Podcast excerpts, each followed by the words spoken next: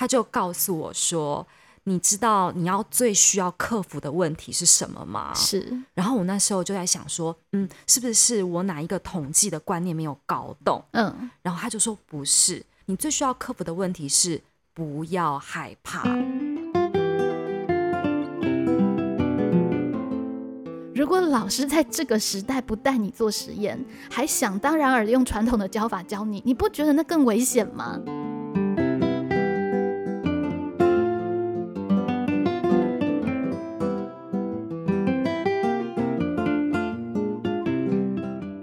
教学 i n g 是 i n g，可是也是 i n g 了，也是 i n g，在 n g 的点，其实反而是一个教学的最好的时机。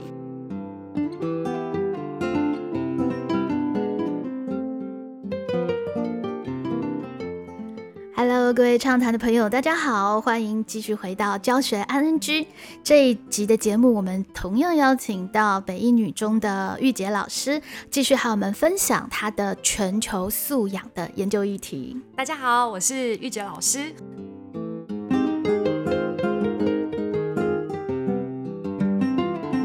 我们今天啊，就是比较回归到一个教学的层面来谈一谈哦。事实上，在呃这个全球教育。我们目前也有一些，就是比较呃，应该是说大家比较共识的一个主题。这个主题叫做永续发展目标，嗯哼，叫做 Sustainable Development Goals，OK，简称 SDGs。嗯哼，它其实是联合国的一系列的发展的目标。是，应该现在是在一零八课纲里面，老师被弄得很烦的那个什么十九个议题，对不对？十七个议题，十七个议题，对，就包含说消除贫穷、消除饥饿。达成粮食安全，嗯，改善营养，还有促进永续农农业，确保健康，还有促进各个年龄层的福祉，还有教育均权，还有提倡终身学习。OK，其实类似像这些的目标议题，在一开始的时候，嗯。我们还不知道它来临来，就是为什么这些议题要变成是教学重点的时候，事实上我猜测老师们应该都会有一些防卫跟反抗，尤其国文科其实冲击蛮大的。嗯，对，就是我们国文科为什么？要去教呃什么什么水资源干嘛？它跟我们的课文其实并没有那么的呃契合，所以其实在他的理解上面，如果不是从呃像是呃玉洁老师讲的，从全球素养，为什么全球素养重要？是因为在全球化的时代里面，我们其实我们未来的下一代全部都变成是有公民的意识，他关注的不是只有自己，那这些议题或是他们关注的目标，而。变成是接触到的讯息，只是说，嗯，老师，你课程设计就是要融入这些东西，嗯，它就变成很没有味道，以及有的时候就是硬为了融入而融入，对。比方说，呃，《虬髯客传》就觉得哦，要讲性别平等哦，对。那其实《虬髯客传》不止性别平等啊，它还有非常多的元素。但是其实我们可以把这十九个议题，其实当做是一个引子，一个参考。嗯，因为性别平等的这个概念，让你在谈红腐女这个形象塑造的时候，你可以更加加入大家对于自身性别处境的思考。嗯，它应该是一个这样子的一个灵感的启发。而不是规定你，呃，《求然客传》就只能讲性别平等，否则它会消失了很多课程它实际的意义跟它的内容。对，但是这样子的一个目标，我们知道了，它是在一个全球素养的脉络里面，大家的一个共识的时候，它其实大家做起来可能会比较知道我们到底为什么而做吧。对你这让我想到了一个英文课文，叫做 "When in Bulgaria, do what Bulgarians do." Bulgaria 就是保加利亚，是他们就在讲说，哎，在保加利亚，他们的手势或者是他们的动身体语言跟我们是不一样的。对，像他们点头可能就是代表是 no，哦，他们摇头可能就代表是 yes。OK，对，所以就是我们在讲这个这个东西，到底是要跟文化交流？难道就是说我们就是要去了解他们有不同的他们的？身体语言吗？嗯，还是说为什么就是它就是这些身体语言，它背后代表了什么样子的呃什么样子的文化脉络？文化脉络，嗯，是更值得我们去探究的，而不是表面上这些身体语言的不同。对这些 what 的问题。对，那也正因为我们了解了这个文化，我们嗯对于保加利亚可能会更加的呃有感觉。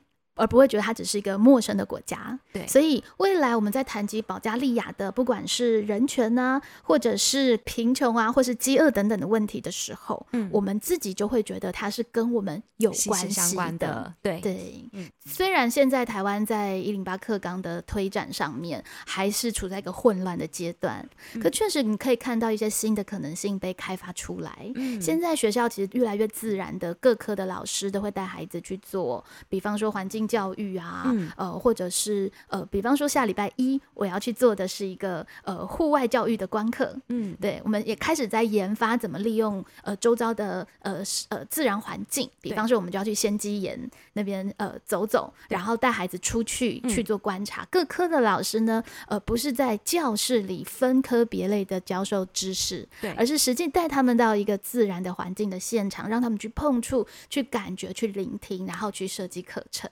对对，就老师也必须先走出去，因为这是我们学校其他的跨科老师的合作。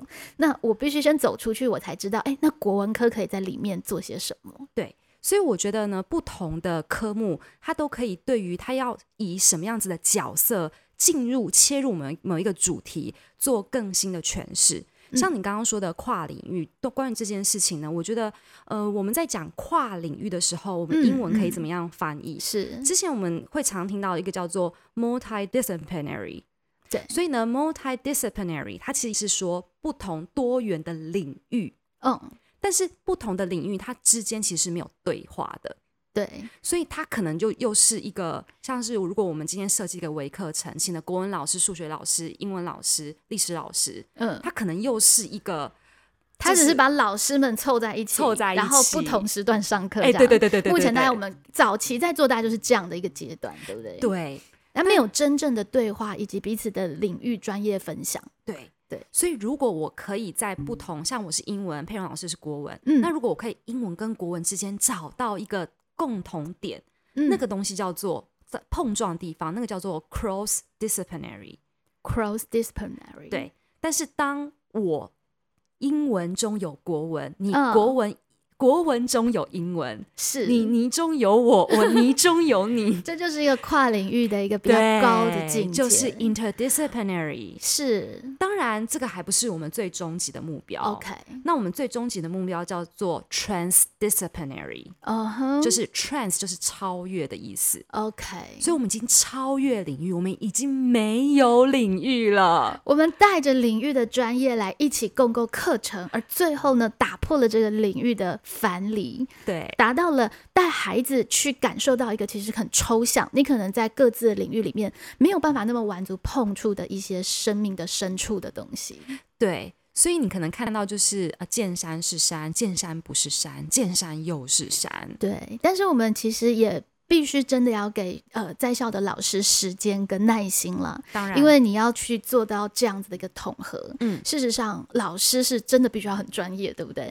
对自己的领域很专业，而且还要觉察。是。你要觉察你自己的领域有哪一些元素是可以在上位提取的，对，然后你还要对其他科目保持好奇。是，对，那我觉得其实故事会是一个很好的切入点，对，有就像是听了玉洁老师的故事，嗯。你其实才会很深刻的去，不然你就说啊，呃，尊重异国文化，尊重异国文化，对。你不会知道里面的理路，你你也不知道你要怎么尊重起嘛，对不对？那你知道了说哇，而且呃玉洁老师还有说那个早期的夏威夷的部落图腾的刺青之伟大，哦你要不要说说这个刺青的那个 为什么他们要刺青？为什么刺青会变成是海岛民族这么重要的一个文化？其实，在海岛民族在那个没有 GPS 的年代，嗯他们就已经开始去做远洋的探索了。嗯嗯，所以，其实呢，大家如果有看过一个电影叫做《海洋奇缘》，是马诺瓦，嗯。大家就知道这个小女孩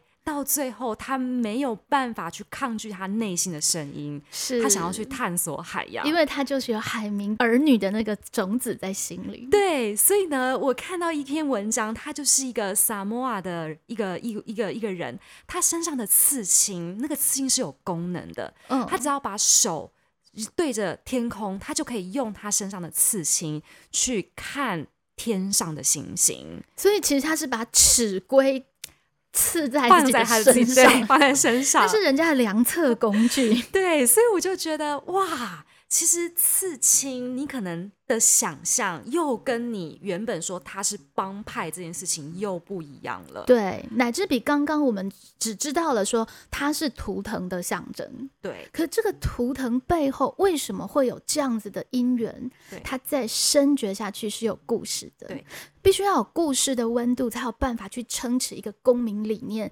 由衷的想要这么做。对，对，所以他就带着他的刺青，带他航向世界各个地方。嗯哼，我觉得这也是，嗯，我们身上就是身为教育创业家，嗯，能够有的一个使命。我们也是带着身上非常多的工具、尺规，然后去探索这个世界不同的可能性。没错，嗯而且事实上在，呃现在的一个教育的现场，为什么我刚说玉洁老师做了比教学更重要的事情？嗯 其实老师出去探索是一件超重要的事情。，对，如果老师只是一直在教室里教书，嗯他没有这些文化的经验跟体察，是，他怎么带学生去感受这些事情呢？，嗯，对，对，所以因为我最近呢，也是跟一一个一个团队的老师密切的合作，嗯密切的嗯讨论。对，孟恩团队，对，孟，恩团队，嗯，那里面有呃大直高中的历史老师是，呃，三重高中的物理老师，，对，还，有松山工农的资讯科老师，嗯，对，还有一个自学团的老师。，是，那我们在这个不同对对话过程里面，像是呃，这个主题是做见识科学，嗯哼，然后我们在讨论过程，我发后来发现说，哎，其实呃，有一就是这这个大职高中的历史老师，他却告诉我们说，哎，我们可以怎么样去用不同科的领域去切入见识科学，或是去去开展不同主题的可能性。见识，你是说那个罪证见识吗？对，罪证见识。哇哦，然后我每次跟他们讨论，我每次都会有新的想法，是，因为我现在在做的想要开发的主题，应该算是语言跟符号。嗯，那嗯语言跟符号就可以是一个文化人类学的一个类别。没错，那自然科学，它这个地方又可以再做体质人类学。是，所以，当这个大直高中的历史老师他这样子告诉我的时候，我才恍然大悟，说：“哎，对呀，其实人类学里面分着这两种，没错。那我们可以用什么样子的呃身份角度去切入共同的课程？嗯，那就是不会有违和感，嗯，但是嗯你又能够做到方方面面，可以去方面的去看一件事情。是对我来说，将会是一个很值得去花时间设计的课程。而且其实更有趣的是，老师也才终于可以走出自己的呃学科的框架，对然后其实那也是一个省力的功夫，对不是对？你就可以可以很放心，你不用十项全能，对。你只要有十项的朋友，对。对十十个领域的朋友，你自己就可以去设计出一个十项全能的课程。对。那呃，在这个过程当中，其实早期我们在做跨领域最害怕的就是呃失衡跟倾斜，嗯。大家其实会带着有点防备，对就是那那那那是要我听你的还是你听我的？对对，其实这个也是一个自然的人之常情嘛，因为老师其实也才开始在学合作。嗯那在这个过程当中，事实上等到我们慢慢的找到管道，嗯事实上我们就可以去开发出更多有趣的课程。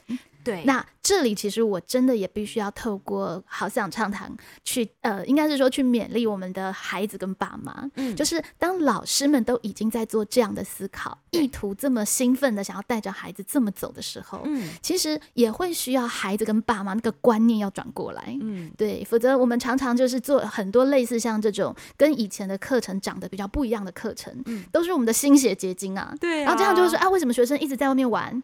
为什么学生 为什么学生都没有在在读课本。对，因为我们未来在一个全球化的时代，在一个全球素养教育的概念底下，你的孩子一直在读课本有问题的。嗯你的孩子的眼界只有课本，这是有问题的。嗯课本只是我们的一个起点，一个嗯探索的参照。嗯我们要从课本辐射出去，嗯去带孩子真正看到跟感受这个世界乃至这个趋势的一个脉动。嗯这才是我们对于未来呃十七八岁的孩子的一个准备的一个丰富的一个成年龄。嗯。那他其实只要用对的观念去学习，他不会更累的，因为嗯我没有叫他要把所有的东西都学起来，我们嗯。只是要他。有感觉，嗯。因为现在的孩子其实只要有意识、有感觉，他一旦想做什么事情，他知道说，哎，我可以可能用这个理路想想看，或是我可能可以去找找看这样的资源，嗯。其实就够了。对，对，而且我觉得光是不同学科要怎么样去找到连接点，对，就是我们不同学科两个之间有的连接点，这件事情呢，其实就是要花时间去探索。是，所以我之前有曾经有接待过来台湾访问的德国老师，是。我，后来才知道说，原来他们在师培教育的时候啊，嗯，他们就会一一个老师，他们就要教两个科目，就要两个哦 license。是，所以说我接待的老师，他本身是物理老师，那他嗯也是历史老师。哇，对，那你可能就觉得很奇怪，哎，那不是文组跟理组吗？嗯，但是我觉得这个也是在目前的台湾社会，我们自己去把它划分了。是，但是知识它其实是没有办法这样被切割的，OK，所以他我们说你是文祖生，你是李祖生，所以文祖生就 blah blah blah，李祖生就 blah blah 真 blah。的把它太过单薄跟刻板化了。，对，所以其实我觉得这样子的观点也限制了一个人的发展，嗯，就是嗯你没有想象一个文组的人，他也可以来跟你谈谈牛顿的三大 定运动定理，对对看看这新闻新闻事件，他他可能不见得很会计算，可是这个对。逻辑跟这个素养他是可以具备的。对。对，所以我觉得，如果未来的话，我觉得在师培的方面，也可以朝这个方面去扩展一个师培生他能够驾驭的科目。应该是说在一零八课纲里面就是个战国时代啦。对然后很乱，可是其实，在先秦的春秋战国时代，也是我们在、呃中国哲学里面思想最蓬发的阶段，因为嗯很多的东西都可以被开发，很多的东西都可以被定义，所以它算是一场文文化的一个大跃进的一个很棒的一个契机。嗯只是在里面我们得要耐得住性子。不可以操之过急，也不要给自己太大的压力，觉得说啊，那怎么办？我又要学这个，又要学那，然后老师 老师自己弄得很慌，然后学生都全部都不听话，然后都没有动力，然后自己很受伤。对，就是这样子的一个现场。其实我们只要只要是学生、家长或老师在里面静下心来，嗯。其实我们可能可以达到在以前的校园学习里面很多没有办法做到的事情，对。包括以前的老师怎么会做 podcast 呢？嗯。怎么可能可能在课堂之外还让你有一个呃更更更自在的，然后你可以主动去学习聆听的一个嗯。空间？对。这个都是一些新的可能性。那呃，最近学生跟我在呃讨论思考一个问题，他们觉得有点小受伤，因为我常说教学实验，嗯他们觉得说老师你怎么可以拿我的学习当实验？哦你怎么可以把我当实验品？哦因为他们已经是一零八课纲的白老鼠，已经很不爽了。对，然后老师还一天到晚说这是我的教学实验。但是我跟孩子说，如果老师在这个时代不带你做实验，还想当然而用传统的教法教你，你不觉得那更危险吗？时代都已经变这么快了，所以嗯我不只希望我拿你当实验，我希望你自己也拿自己当实验。嗯那你可以敢去试，而且你错了，你可以知道可以怎么怎么校准。对对，这个也是我觉得必须要给社会大众的一个观念哦，就是老师去尝试很多的新的课程，那当然没有办法一次到位，嗯可是他是有必要带着你的孩子这么做的，否则老师怎么去测试出新的方法，怎么带给你孩子新的思维？而且只要在一个对的学习的概念里面，我们现在原本就是一个尊重历程的一个时代，嗯所以错了不会怎么样，错了就是一个 ing 就是一个最好学习的机会嘛，对不对？我们要爱上这个 ng 的空间。对，那像现在我们景美女中的校本课程，在带每一个孩子做专案。嗯，现在这种专案的教学哦，就是探究学习，各科都有探究与实作嘛，嗯真的是对老师超大的挑战。然后每个老师都是最最不安，因为都是第一年做。对，我们今天遇到历史老师，然后历史老师就跟我说我们班探究史做进展的情形。哎，嗯有些同学题目很有趣，嗯比方说有人要研究卫生棉的历史之类的。哦，对，然后老师也是呃不断的想方设法教教他们怎么去找到合适的文献，怎么样去分析文献，建构自己的理路等等。我们真的是回到很基本，在教孩子怎么去想一件事情，做一件事情。对那老师也说，呃我也不知道他们做出来会怎样。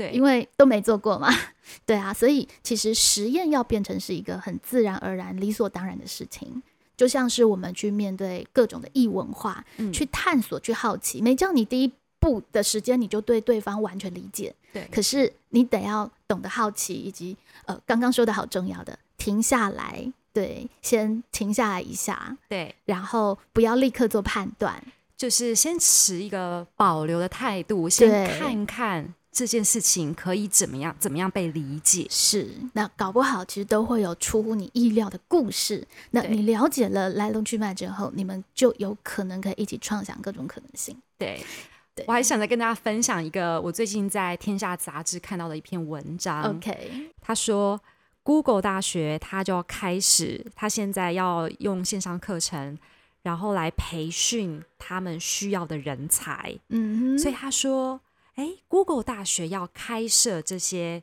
线上课程，传统大学应该紧张吗？嗯哼，我看这个标题，我觉得蛮有意思的。是，其实 Google 大学呢，它要培养的三种人才，嗯，第一种人才呢，它是数据分析；是第二种叫做专案经理；OK，那第三种叫做使用者的体验。是其实这些新的这些这些专业领域，都是因为数位时代所新兴的一个产业。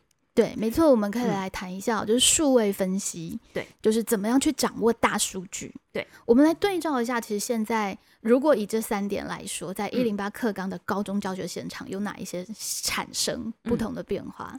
昨天有跟你看我们国写模拟题嘛？哇对不对？数据分析。口罩的进口，对他们的国写题、国文科哦，嗯国文科的考题，其实我们可能开始就会去呃训练学生，你必须要从很多的图表跟数据，你怎么去试读，嗯并且找到里面的脉络，从里面发现现象，并且对这个现象进行分析。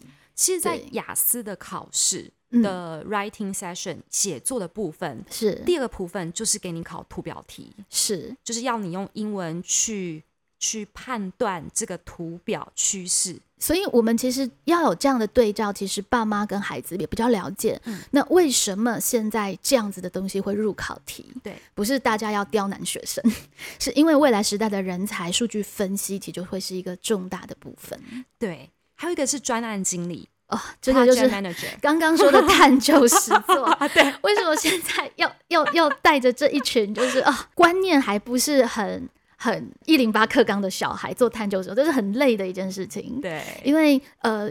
也不能怪孩子，因为孩子可能他国中之前，他可能习惯就是老师说一动你做一动，嗯，对，所以老师没叫你动，你就不知道怎么动。对，那忽然之间叫你说你要去想一个主题哦，你要自己去收集资料，把它做出来。嗯，那为什么这个能力会很会很重要？必须要在我们的校本课程、探究实作课程加入，嗯因为这就是未来需要的人才啊。没有错，因为专案经理他主要就是希望从产品还没有开始被开发之前，先有 idea 想到，对，对，先有 idea 之后呢，他就必须要去构思说，那我要把这个产品做出来，我要跟什么地方进货，我的嗯定价要定多少，嗯。那我这个设计我要卖给谁，是，然后我要用什么样的行销策略。没错，所以说，从这个产品无到有，没错。这个 project 就这个 manager，过程，它不再是以前部门的概念，对，那也不再是老板交代你做一件事，你就嗯。把这件事情做好，其他不关你的事。对，对，但是在这样子的一个训练过程当中，你就可以想见，孩子们还不熟悉的时候，一个团队会有多少的吵架，对，有多少的冲突。对我们有认真的孩子在周记里就在反映一件啊，现在老师也真的不知道怎么安慰他的事情。对，就是他是一个自诩有责任心的孩子，嗯。但是他最近开始在质疑责任责任心这件事，因为发现在团队合作里有责任心的人最随，哦，就是他不想让整个专案烂到一个他自己觉得很糟，也倒不是为了分数，就是不想这件事情变这么糟。对。但当所有人都摆烂的时候，为什么就偏偏一定只有责任心的人要收尾？嗯，哇、类似像这样的问题，其实都会是我们把课程转为呃，就是专案啊，然后呃表现任务啊、探究实作会遇到的。对，但是老师也只能带孩子在过过程当中去琢磨，因为专案企划就会是未来很重要的人才能力。对，所以呢，其实这个专案计划 （project manager） 你都会常常听到别人说 PM PM，嗯，其实这嗯。个也算是一个商业的用词。是。所以呢，我之前也有听到人家分享，嗯。他们就会说，一个人，一个就是一个类似你要去这个一个创，就是你要去要找到一个投资者的青睐，你就是必须要去 pitch，这是一个在商业里面常常会听到的一个行话，没错，就是说你要怎么样去 catch 到别人的注意力。嗯然后让你能够马上得到他们的青睐，得到他们的投资。是所以从一个产品从还没有开始上市到开始上市，对，我记得我有一次呢，就是辅导一个学生，是那时候他要就是申请大学，嗯，那他是嗯要申请大学呢，从刚开始他完全手边都没有任何东西，然后我嗯们从开始开始想，哎，你要用怎么样的自传，你要呃去做什么样子的准备，到你要申请什么样的学校，没错，到你要怎么样让人家了解你的理念，我就嗯。想一想，哎、其实我就是在做一个 project manager 的事情啊，我就是个啊。PM 啊，是啊，是啊。其实如果把这个概念都做了整合，孩子们可能会更知道老师为什么这样教你，为什么要这样学。对因为现在其实你资源都是齐备的。对一旦你有起心动念想做一件事情，对而你有那些呃 know how，知道这件事情怎么推展，嗯你如果要去找资源，都是找得到的。对对重点是你这个人可不可以去 handle 你的计划，而且嗯真心诚意的不断的支撑它到乃至到最后的行销，嗯把它真正的推展推展产出，嗯，这个会是很重要的能力。对，对，那你说还有一个是什么？嗯，另外还有一个是，他是使用者体验的设计师，OK，就是我们说的 UI，对不对？对，对，这个东西的重要性又是什么呢？我觉得这个是你在一个不同的视角，然后你去理解别人怎么样感受你的设计。嗯，那我觉得这个也是一种换位思考的方式。对，而且其实这个东西可能它虽然很现代，可是它其实根源就在就我们嗯刚刚说的对于异文化的换位统领。对，因为在一个越来越个人的时代，我们会期待我们的商品出来，它到底顺不顺手，好不好用，它的检视度是越高的。嗯其实它的来源是来自于越来越个人化，个人的主体性越来越重视。可反向过来，你要怎么设计一个东西，让个人觉得很顺手？对，那你其实就必须要有能力站在对方的立场去想想看，那我用的时候的感觉是什么？我会需要什么东西？对对，所以它一方面又指向了自主。它的根源，它的需求来源是因为每一个人的个性化跟自主，可是它反向投射，其实就是我们今天讲的全球素养，嗯，对不对？你必须要呃，在自己的基础上去了解各个不同人物，他们可能会有不同的词在，他们会有不同的感受。嗯那这两个结合起来，其实会是很重要的一个素养。对，所以它其实是放在设计，把这个这个产品怎么样去设计，让你嗯好用，而不是希望你来屈就。来适应我的设计，是那其实你就可以看到他们这个角色就有差别了。没错，那孩子们其实一方面，我们要训练他要有自己的看法。嗯我们其实也是透过类似像简报啊，嗯然后还有合作啊等等的机会，就是这种种的学习的情境，让他去体会到，那你怎么样可以去跟不同立场的人去对话跟沟通。对，其实这都是一步一步真的在我们一零八课纲的教学现场被放大。其实以前老师都有教，只是以前我们可能会觉得这个东西比起正课哦考试，可能是比较不重要的。但是现在我们要把这些东西其实更加的凸显出来。说实在，我们这样子训练出来的人，如果等到我们一切都慢慢的更加上轨道，会是其实真的更好用的人。对对，而且我觉得在面对各种不一样的挑战的时候，也可能会比较能够心胸能能够会觉得比较那么不害怕。哦，这点也超重要的，嗯因为我们没有办法，呃，我们没有办法让孩子未来的世界不混乱，对，混乱跟未知是他们的常态。我记得我这个这个学期开始学习统计课，那我以前完全没有学习统计课，嗯，所以对我来讲，这个完全就是个全新的领域。是，然后呢，我就后来老我就问老师，我就告诉老师说：“哎，老师，我想要呃，因为我已经学了一门统计课，然后我要去修第二门。然后这第二门呢，因为那一门课的开课刚好没有办法让我很顺利的从第一门衔接到第二门，所以我有点像跳级这样子。嗯，然后我就告诉老师说：“哦，老师，拜托你让我修，我会很认真，嗯我会我一定会学得会。”是，然后老师他就看了我一眼，就说：“你学不会。” 然后我好还想直接哦，我后来呢修了那门跳级的课程，我后来发现，哎、我真的学不会，因为中间有太多洞要去就补认。真是没有用的这样。对，然后呢，我后来呢也是在一个非常慌乱的一个阶段，然后好像似懂非懂的去去开始处理这些统计问题。嗯嗯我后来请了一个我的朋友帮我，嗯，然后他就帮了我写完作业之后呢，他就告诉我说：“你知道你要最需要克服的问题是什么吗？”是，然后我那时候就在想说，嗯，是不是我哪一个统计的观念没有搞懂？嗯，然后他就说不是，他就说你最需要克服的问题是不要害怕。哇，好有哲思哦。，对，因为他告诉我说，我因为害怕统计这个这个心情，嗯，他会阻碍我去认识数学的一个本质。没错，这个要送给各个社会组的学生。对，对，其实，在心理学里面有一个专有名词叫做 emotional threshold，嗯，就是说你在于面对一个科目的一个情绪障碍。是，所以你可以看到啊，有一些学生他在课堂上他不愿意说英文，嗯，并不是因为他不会说，他害怕，他害怕说。对，其实他如果试着做，其实就会发现，说不定没那么难。对，对，所以我觉得当一个老师，如果把这个 emotional threshold 的门槛降低，嗯，那学生嗯。就比较容易跨越。对，那从这个跨越的过程里面，他就可以看到效果。嗯，那如果我们慢慢的能够让他把这个效果变成一个常态，就变成那个效率。是，那当效果再加上效率，就会变成效能。那这个效能就会让学生觉得他自己可以掌控自己的学习进度。没错，所以我觉得，身为一个教育工作者，还有在现可能在收听的家长，对，我们会创造一个这样的空间，是让学生感受到自己有效能。没错。但是在这过程当中，就是老师会不断的努力，孩子们也不要自己吓自己。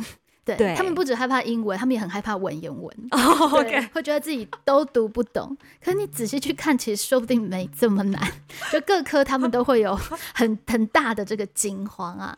可是真的，其实反而就是要练的嘛。就是在这个时代里面，因为遇到挑战难处，其实我们可以保持更大的信心，是我们比以前的人多太多资源帮你了。对对吧？嗯所以其实我们理论上必须可以告诉自己，说不定应该是有可能的。对，就像是其实玉洁老师的到来，也让就是那个呃中文系的荣儿老师有机会可以那个跨越心理障碍，开始练习用英文沟通跟对话。哎，对，所以我们在那上节目之前，我们就开始完全讲英文，然后国文老师进入一种语言障碍的状态。呃这也是老师很重要的体会，因为老师才可以体会学生在面对文言文可能就这样子的的思考。其实这老师也是一个很重要的一个实验，对啊，我觉得佩蓉你这个例子很好，因为我这学期我有在学日文课，嗯，然后当日文老师呢开始都用全日文讲话的时候，我完全走进了一片迷雾森林。我完全不知道他在干嘛哎、对，而且你会很你会很焦虑，是好多你要讲的词你讲不出来，你只好对屈就用比较不精准、比较简单的词，然后就觉得那不是我的意思。，对，所以我其实上了日文课之后，我开始体验学生上英文课的感觉。对，所以以前呢，我我刚出道的时候，就是我一直想，有一直幻想，就说啊，我就是每一节课我都是一直要说英文。嗯，那这样子，学生不管怎么样，他们就是会听他们就是会听懂。我就是一个 immersion classroom。我后来发现，我对 immersion classroom 这个想象其实是不实际的，就太残忍了。因为很多同学他并不是小时候就在这样子的英文环境长大，嗯，所以我们并没有给他一个音架，去让他能够更一步一步的往上走。嗯所以其实，在这样的教育环境里面，我们没有给他一个效果，嗯，也没有给他一个效率，因为对他来来说，就是他们受挫、受挫、受挫。受挫，所以他们对他们来讲，他们这个学习历程拖太久了，哦，所以拖太久之后，他们慢慢的觉得自己是一个没有效能的人，他们就会觉得说我放弃英文这一科，因为他学不来啊。对，啊，你一下子给他这么远大的目标，是，其实我觉得对于一个教育教教育工作者来讲，我们都知道我们应该要做的事情是给他一个梯子，嗯让他慢慢嗯爬，对而不是叫他说直接去挑战一个他能力做不到的事情。是，不过其实因为现在变化很快啦，所以学生也不可以太